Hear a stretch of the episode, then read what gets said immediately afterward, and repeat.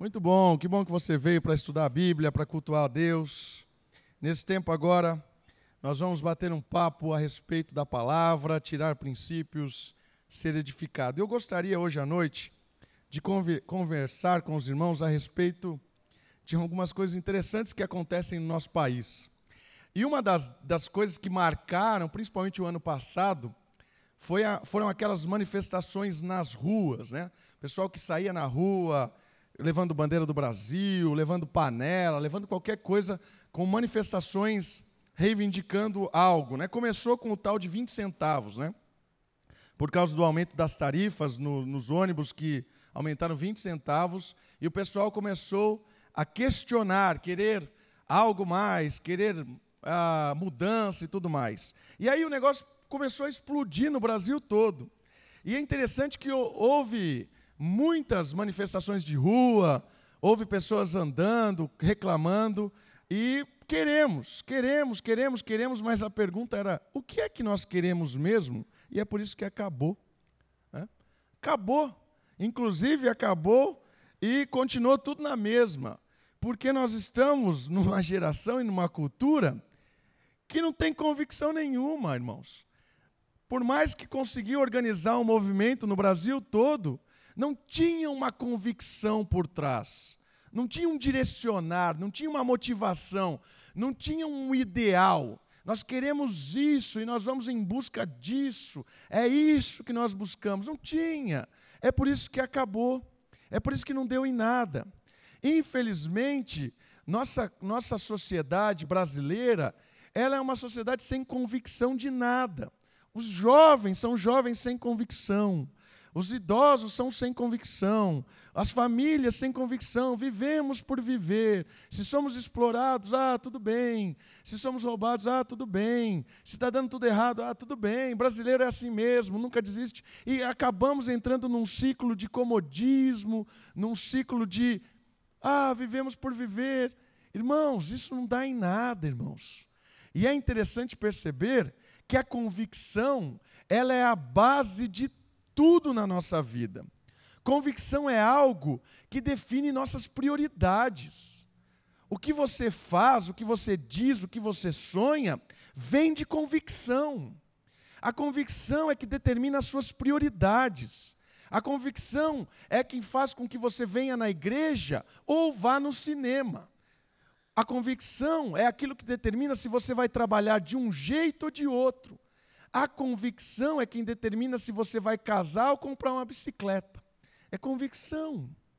E é, e é interessante, porque às vezes a gente não percebe isso. Nós vamos fazendo as coisas e não percebemos que aquilo é fruto do que eu creio. As nossas atitudes são frutos daquilo que eu acredito de verdade.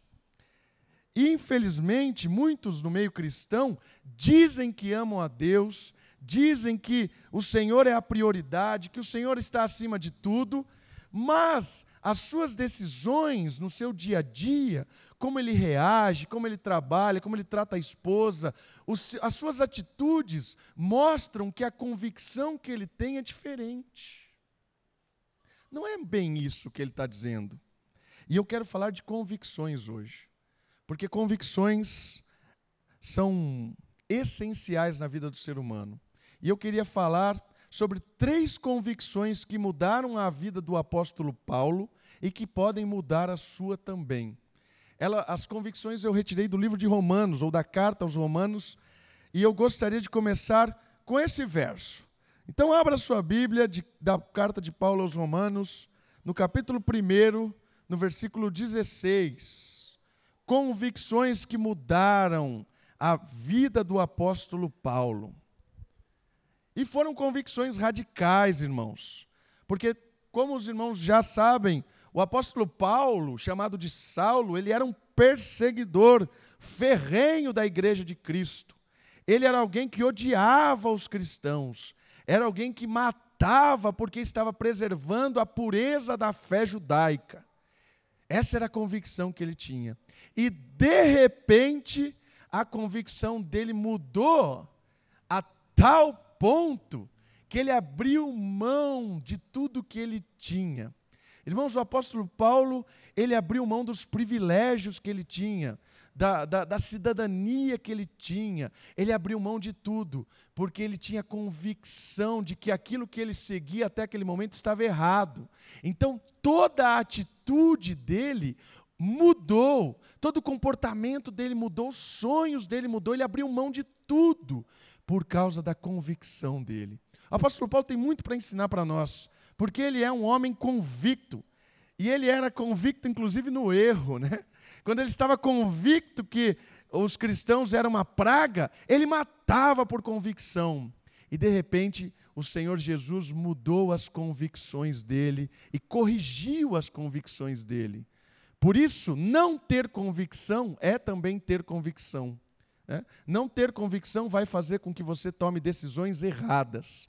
Por isso é importante corrigir convicções e assumir convicções.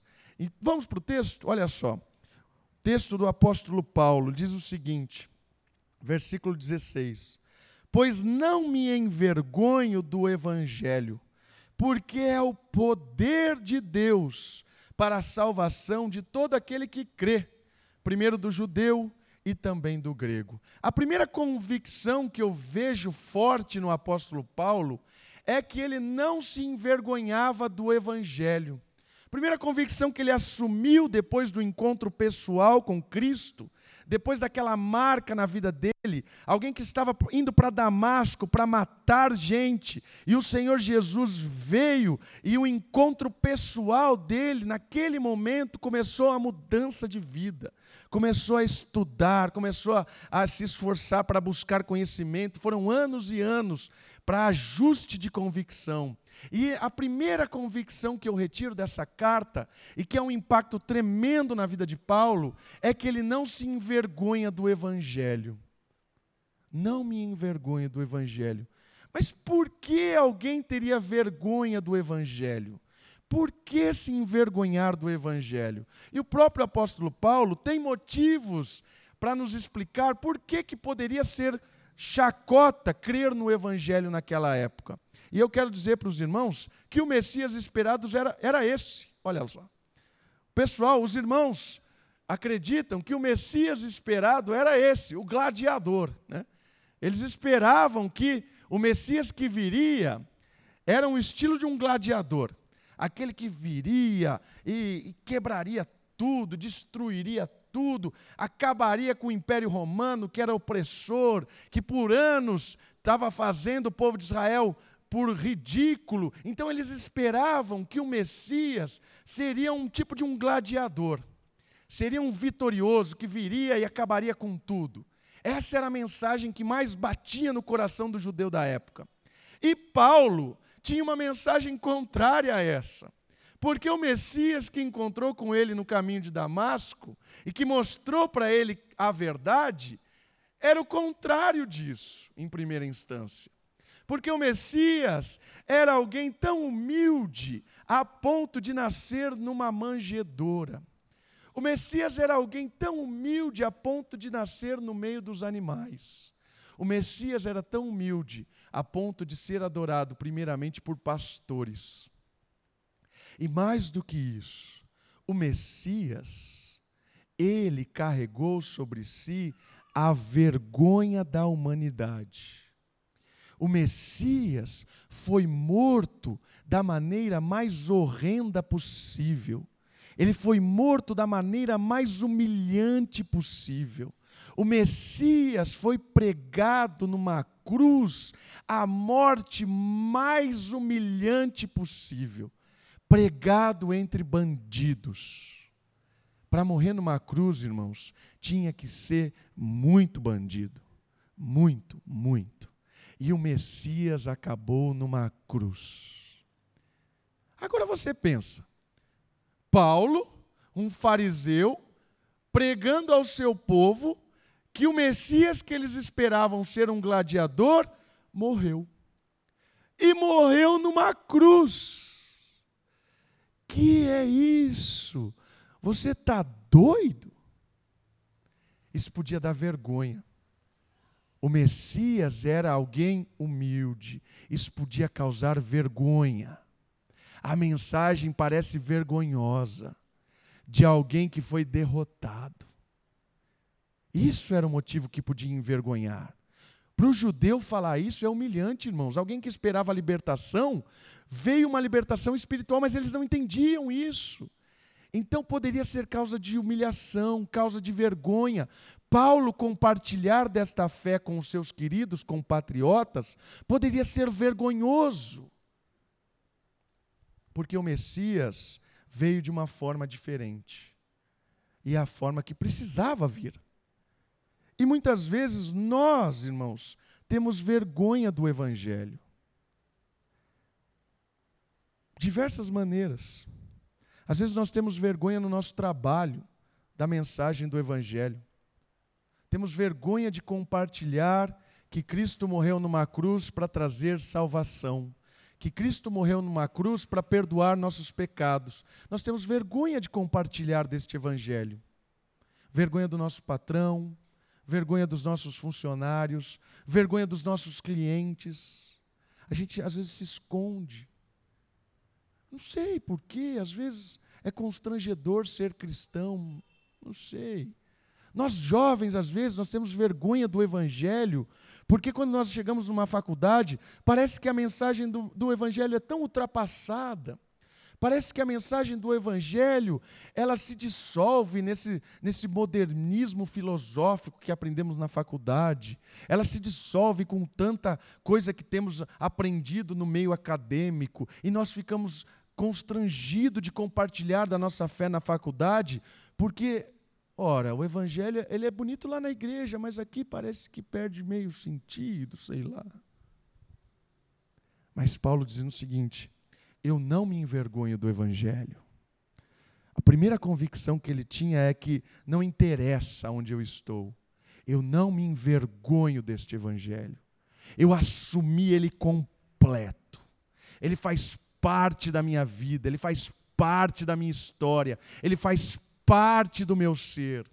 Eu tenho tanta convicção nesse evangelho que eu não me envergonho diante de ninguém por causa desse evangelho.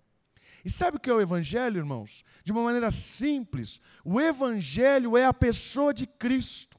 O Evangelho é a mensagem da cruz. O Evangelho é a mensagem de um Deus que se fez homem para morrer na cruz para perdoar os seus pecados e ressuscitou, venceu a morte, trouxe vida, trouxe perdão e trouxe restauração. Este é o Evangelho. Simples Evangelho que traz perdão de pecados. Não me envergonhe do Evangelho. Essa era a primeira convicção. Alguém que assumiu uma identidade com Cristo e não se envergonha mais alguém que está disposto a morrer por causa dessa identidade. Não me envergonhe do Evangelho. Essa era a primeira convicção. Olha o que fala sobre o Messias. Abra sua Bíblia em Hebreus. Vai rodar ali. Hebreus capítulo 12. Olha esse Messias maravilhoso, pelo qual nós não se envergonhamos, porque o Evangelho é a obra dele. Hebreus capítulo 12, Carta aos Hebreus, também do apóstolo Paulo, capítulo 12, versículo 2. Olha só quem é Jesus. Olhando firmemente para o Autor e Consumador da fé, Jesus, o qual em troca da alegria que lhe estava proposta, suportou a cruz, não fazendo caso da ignomia, e está assentado à destra do trono de Deus. Esse é o Messias que trocou a alegria pelo peso da cruz e hoje está sentado ao trono de Deus. E é o nosso acesso a Deus. Por isso não tenho vergonha. Não tenho vergonha por causa disso. E a segunda convicção também está no mesmo texto de Romanos. Porque ele diz que ele não se envergonha do evangelho e ele explica por quê. E é a segunda convicção que eu quero tirar desta noite com os irmãos. A segunda convicção está ligada ao poder do Evangelho. Ele não se envergonha do Evangelho, porque ele tem certeza que o Evangelho é o poder de Deus para salvar. É o poder de Deus para salvar a salvação daquele que crê. Irmãos, hoje tem se pregado um evangelho que não é o evangelho. Porque hoje o evangelho, que o próprio apóstolo Paulo na carta aos Gálatas disse, que quando não existe outro evangelho, que se aparecer alguém pregando um evangelho diferente, que seja amaldiçoado, seja anátema, porque o evangelho não existe outro, mas hoje tem um evangelho contaminado que não é o evangelho, que tem pregado que o poder do evangelho liberta de tudo, mas não liberta do pecado. É um evangelho que traz tudo, mas não traz perdão. É um evangelho que serve o homem, um evangelho que dá poder ao homem para determinar a Deus o que ele fazer, determinar a Deus o, o que ele tem que pensar, como ele tem que agir. É um evangelho esquisito, irmãos. É um evangelho que tem atra, atraído pessoas, mas é um evangelho que tem enganado e manipulado muitas pessoas. Irmãos, a igreja tem a obrigação de pregar um evangelho que liberta, não um evangelho que escraviza. Os irmãos têm que vir na igreja cultuar a Deus porque ama a Deus e foi salvo por Ele, e não porque tem uma ameaça. Ah, se os irmãos não virem à igreja, o, o Evangelho, ouvir o Evangelho todo domingo, você vai perder o emprego. Se o irmão não vier na igreja todo domingo, a sua família vai para o inferno. Se o irmão não vir na igreja todo domingo, vai amaldiçoar e não sei o quê. E aí você prende as pessoas por, um, por uma manipulação que não é o evangelho, irmãos. E a convicção de Paulo é de que esse evangelho salva e liberta. O Evangelho traz liberdade, irmãos, e não escravidão. A pessoa que vem na igreja, ela vem porque ama a Deus. Ela vem porque ela adora esse Deus. E sabe alguém que está apaixonado, alguém que está que, que tá louco para dizer, o que a pessoa faz? A pessoa que ama alguém, ela canta, ela fala, ela diz o tempo todo. Por isso que nós cantamos para Deus, porque a gente ama a Deus e não me aguento, eu venho aqui para cantar e louvar a Deus, porque Ele me libertou. Por isso que nós vemos, a gente está aqui na igreja, irmãos. A gente vem na igreja porque esse Deus é maravilhoso e Ele nos salvou, nos libertou, Ele é poderoso para isso. E eu gosto de ver esse poder do Evangelho, porque a palavra aqui que Paulo usa é que o poder de Deus se faz presente para nós através dessa mensagem libertadora. Sabe qual é a demonstração maior do poder de Deus? É a salvação. A maior demonstração do poder de Deus é quando ele retira uma criança que está indo para o inferno e ela traz para o céu. Irmãos, eu tive o privilégio de ver essa semana lá no Aba, no acampamento, dezenas e dezenas de crianças ouvindo do Evangelho, saindo da vida das trevas e entregando a vida para Cristo, irmãos. Tem maior milagre do que isso? Não existe milagre maior do que isso. Deus pode fazer coisas maravilhosas, abrir o mar, curar um câncer, é, sei lá, fazer chover canivete. Deus pode fazer o que Ele quiser, mas nenhum desses milagres surreais são comparáveis ao maior poder que Deus poderia manifestar, que é o perdão dos pecados e o livramento de alguém de uma condenação eterna. Irmãos, não tem milagre maior que isso. Por isso que o apóstolo Paulo tem convicção de que o poder de Deus está na salvação. O poder de Deus está em perdão de pecados. O poder de Deus está na cura espiritual da alma. Alguém que tem angústia e peso por culpa, ah, livre, perdoado. Não tem maior poder do que isso, irmãos. não se envergonha do Evangelho, porque o Evangelho é o poder de Deus para a salvação de todo aquele que crer. Algumas coisas interessantes sobre isso. Olha só quem nós éramos, irmãos. Olha só quem nós éramos. Abra sua Bíblia em Efésios, capítulo 2. Olha só o poder de Deus no Evangelho, explicado pelo próprio apóstolo Paulo nessa carta aos Efésios, capítulo 2, um texto muito conhecido, mas de grande valia para entendermos quem nós éramos e o poder de Deus para a salvação. Efésios, capítulo 2, versículo 1 até o 3, olha só. Efésios, capítulo 2, versículo 1.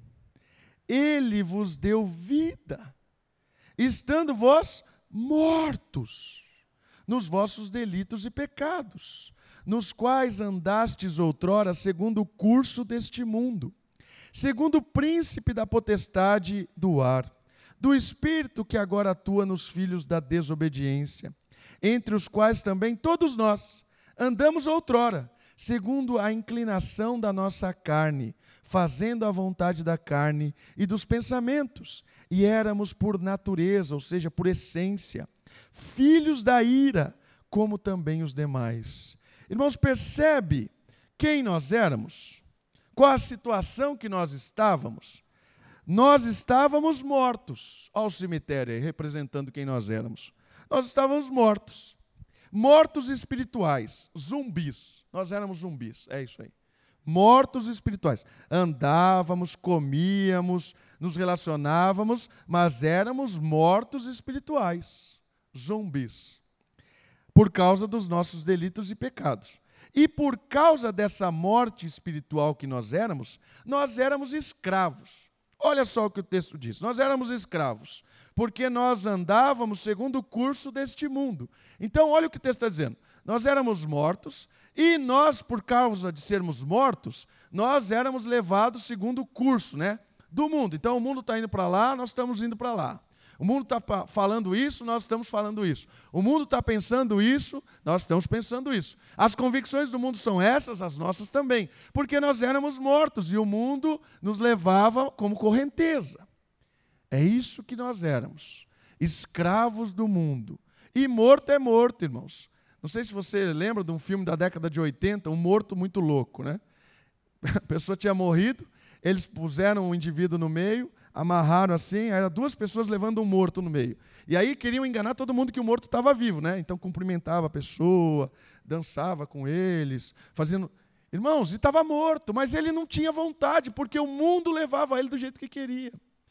E é isso quem nós éramos. Quem está morto espiritualmente é presa do mundo, é escravo do mundo. Muita gente acha que é livre, mas é escravo do mundo. Muita gente acha que é convicto de muita coisa, mas a convicção dele é apenas um ecoar, é um papagaio, repetindo aquilo que o mundo tem dito. E saiba de uma coisa: o príncipe deste mundo é o diabo. O Tessalonicense diz isso. Éramos escravos do mundo, mortos. Olha só o que o morto também era escravo. Olha só quem nós éramos, irmãos. Isso aqui é muito para nós. Olha. Segundo o príncipe da potestade do ar, do Espírito, que agora atua nos filhos da desobediência. Éramos marionetes do diabo. Está escrito aí.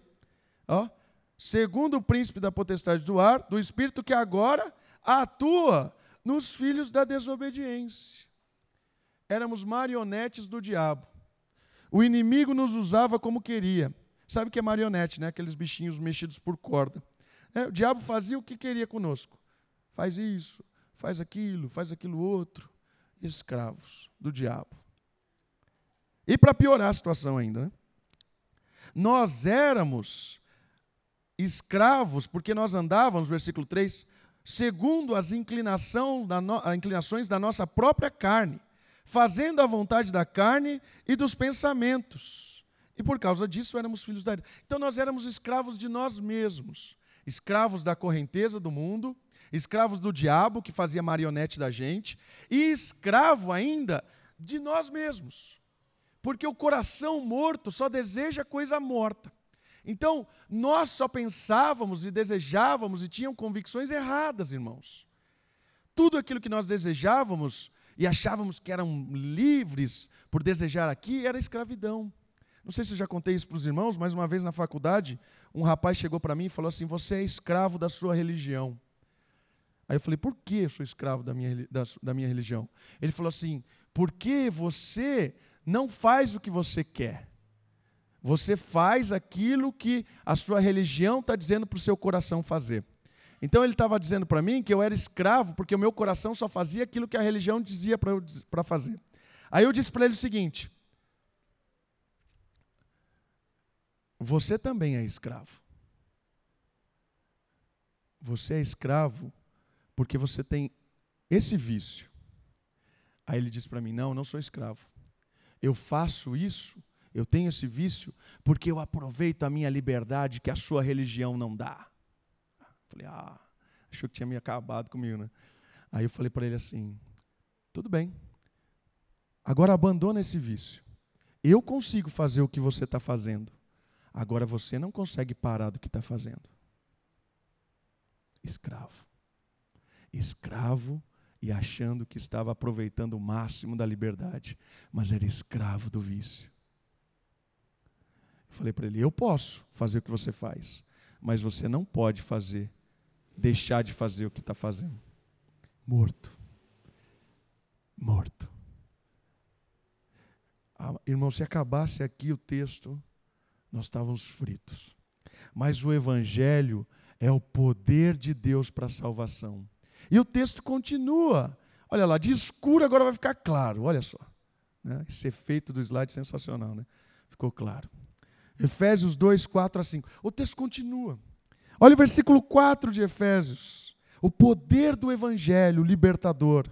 Mas Deus, não teve nenhuma atitude minha, mas Deus, sendo rico em misericórdia, por causa do grande amor com que nos amou, estando nós mortos em nossos delitos, nos deu vida juntamente com Cristo. E aí vem o poder do Evangelho, pela graça, é a graça, sois salvos. E juntamente com Ele nos ressuscitou. Olha só, não somos mais zumbis vivemos de verdade, ressurretos, e nos fez assentar nos lugares celestiais em Cristo Jesus, para mostrar nos séculos vindouros a suprema riqueza da Sua graça, em bondade para conosco em Cristo Jesus. Porque pela graça sois salvos, mediante a fé. Isso não vem de vós, ninguém é bom o suficiente, ninguém tem nada para oferecer, não tenho nada para oferecer não vem de vós, é presente, é dom de Deus. Não é de obras para que ninguém se glorie pois somos feituras dele, criados em Cristo Jesus, para boas obras, as quais Deus de antemão preparou para que andássemos nelas. Graças a Deus por isso, irmãos. Nós éramos mortos, mas percebe que o poder do evangelho, ele traz perdão de pecados, mas ao mesmo tempo ele traz liberdade.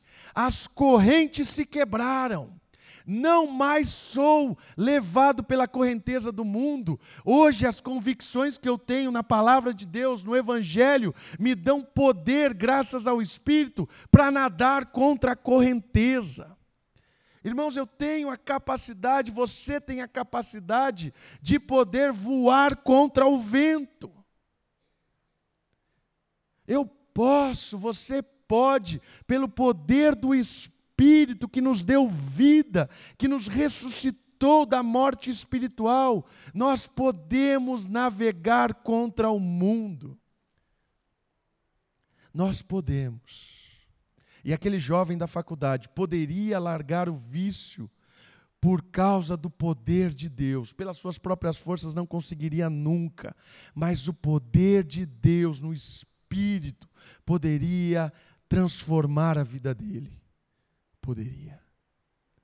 Irmãos, o poder do Evangelho nos libertou da condenação eterna, mas também nos libertou da escravidão do mundo, nos libertou da influência do diabo.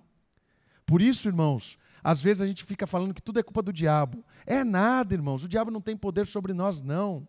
Em nome de Jesus, ele está aprisionado e o mal não nos toca, o inimigo não nos toca. O, o amor de Cristo nos protege, nós somos servos de Deus. E o mais ainda legal de tudo, a obra salvífica de Cristo, essa atuação de Deus, o poder do Evangelho, deu um golpe na nossa própria inclinação moral, deu um golpe no nosso coração.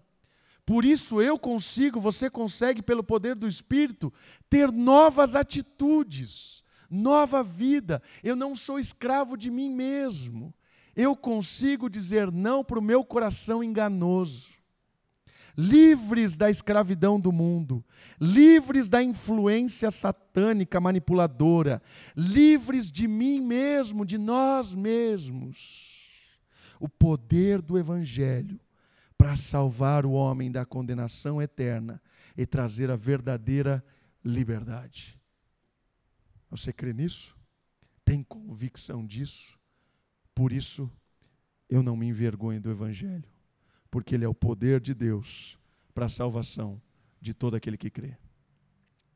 E última convicção, está no, no, texto de Romanos, mais um pouco para frente, capítulo 6.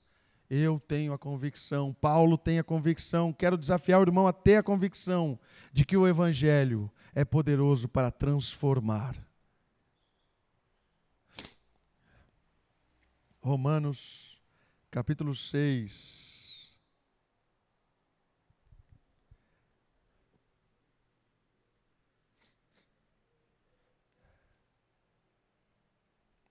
Esse texto é lindo, irmãos. Eu vou ler ele inteiro, capítulo 6 inteiro.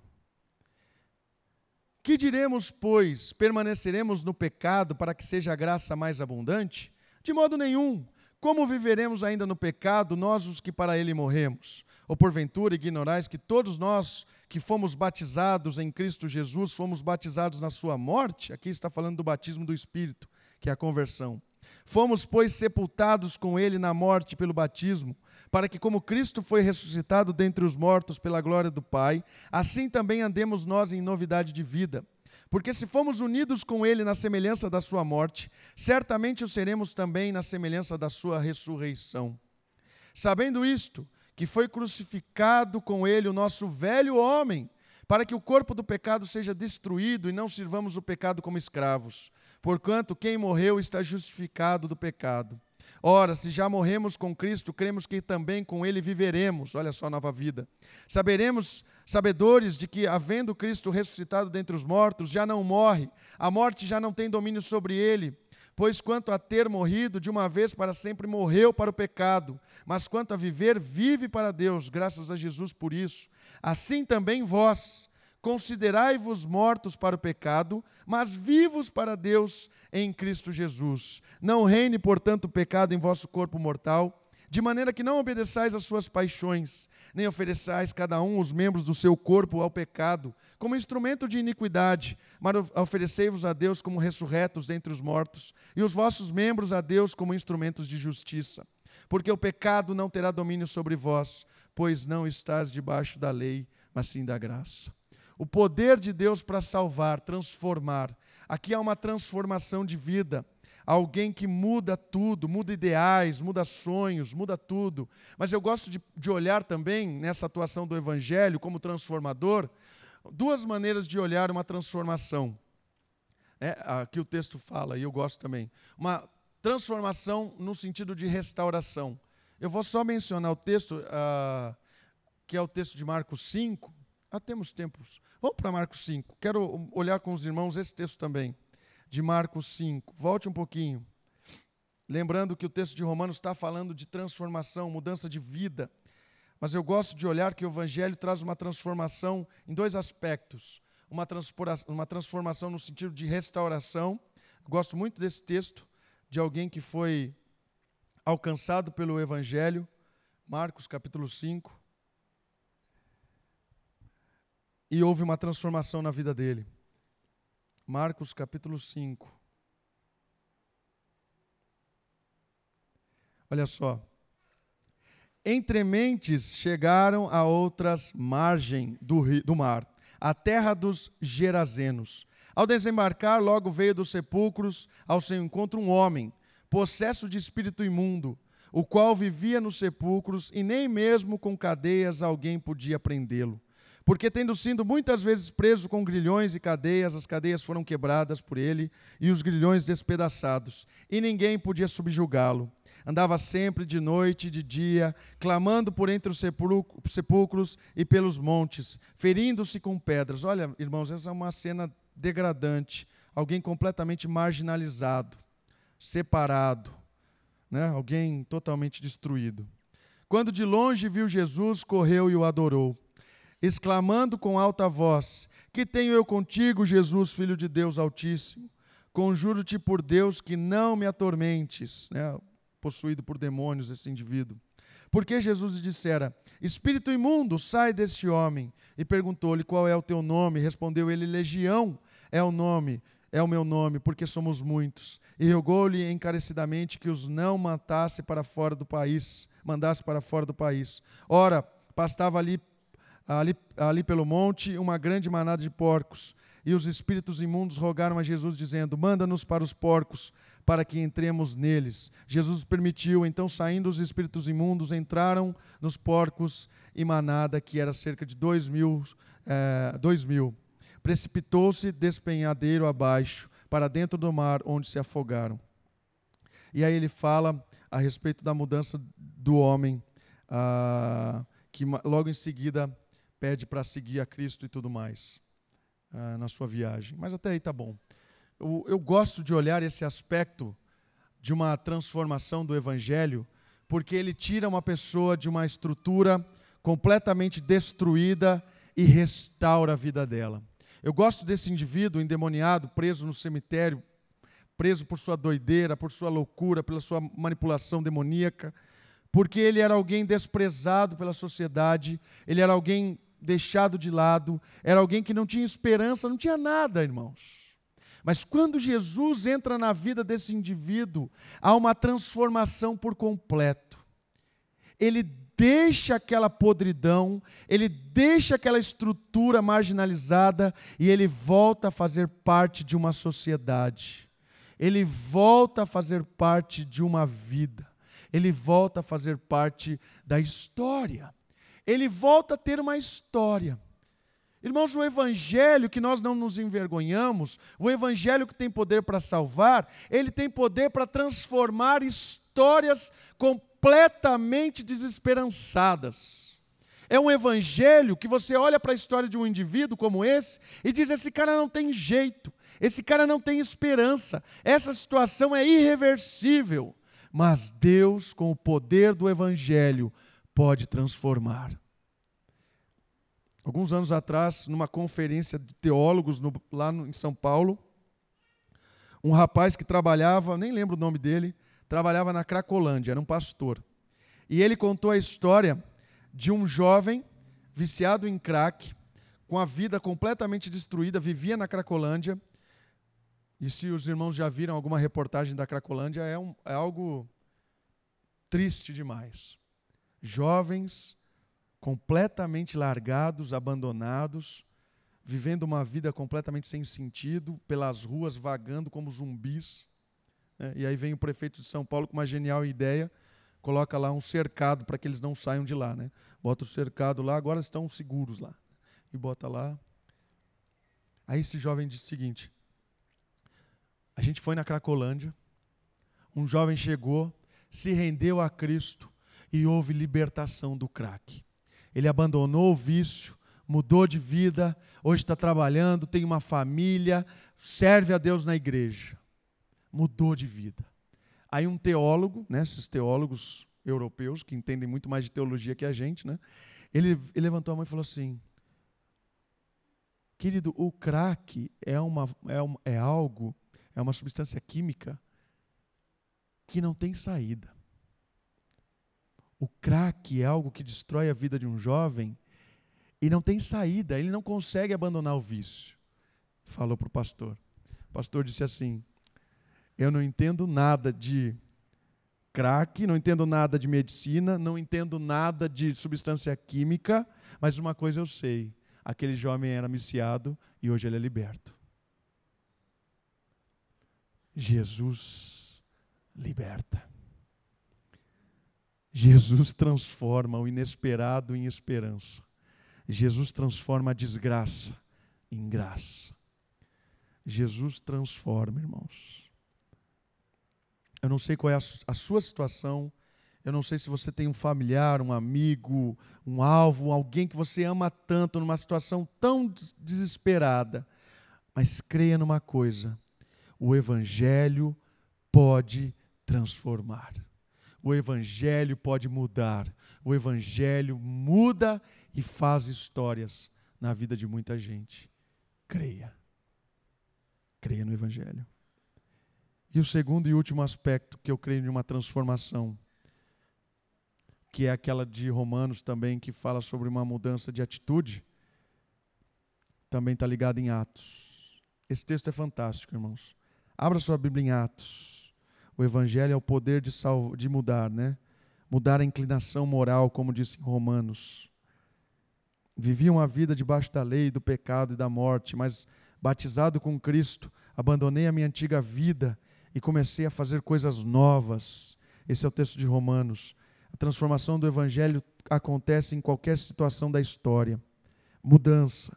E também tem essa mudança de atitude que eu acho muito legal. Atos dos Apóstolos, capítulo 19, versículo 19.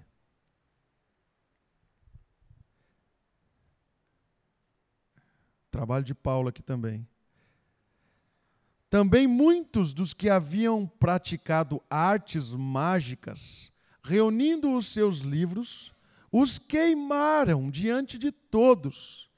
Calculados os seus preços, achou-se que montavam a 50 mil denários. Assim a palavra do Senhor crescia e prevalecia poderosamente. Irmãos, aqui é uma das demonstrações de mudanças de atitudes mais radicais da Bíblia. Quando o Evangelho chegou no coração desses mágicos, quando o Evangelho chegou no coração desses escravizados por, pelo ocultismo, eles tomaram uma decisão radical. Isso tudo aqui não presta. Se não presta, eu vou queimar, eu vou jogar fora. Mas isso é caríssimo. Um denário significa um dia inteiro de trabalho. E aqui eram, olha, lembrando aqui, 50 mil dias de trabalho. Um denário era equivalente a um dia de trabalho. Aqui era 50 mil dias de trabalho.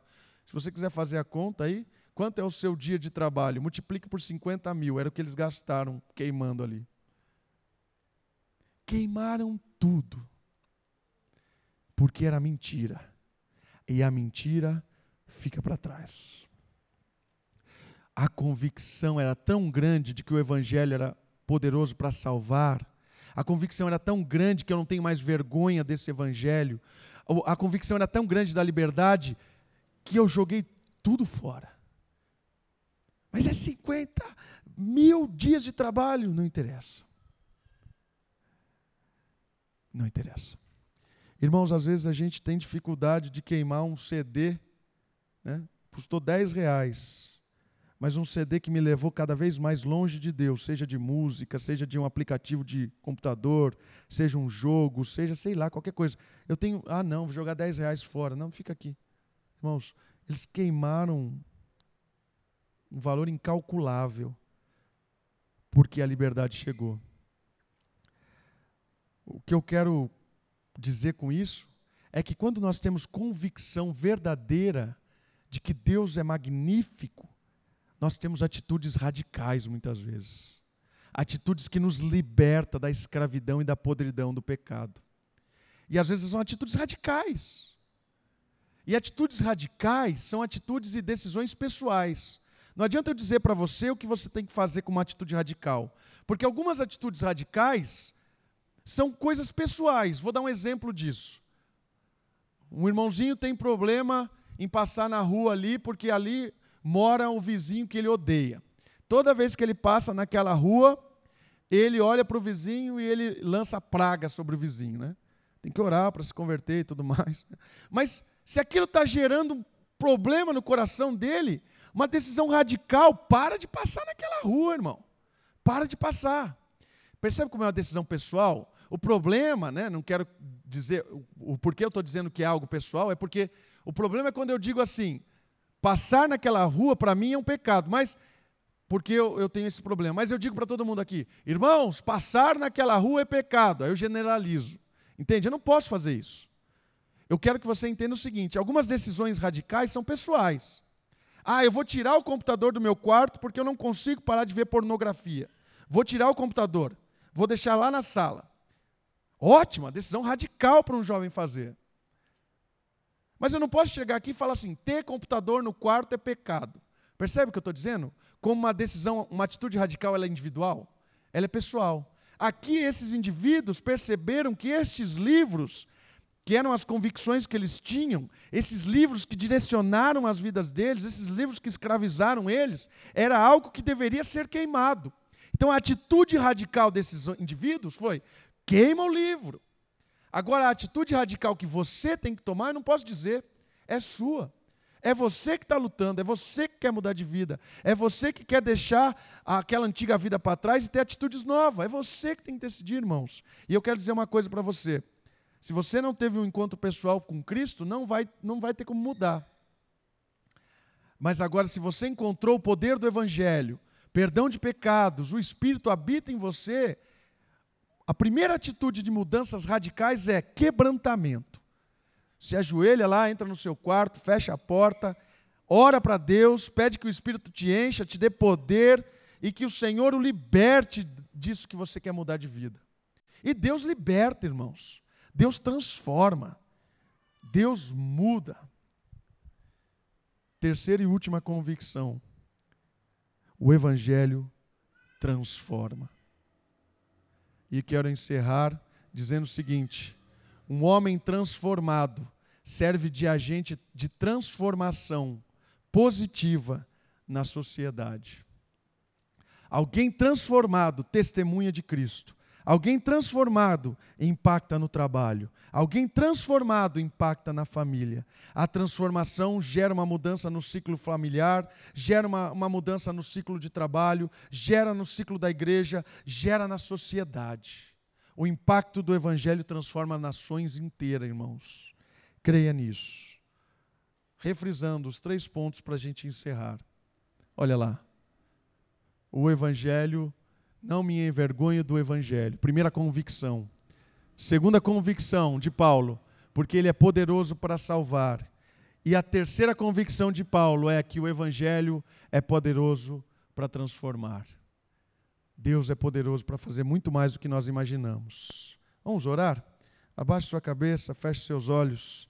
Louve a Deus, porque o Evangelho está disponível a todo aquele que crer.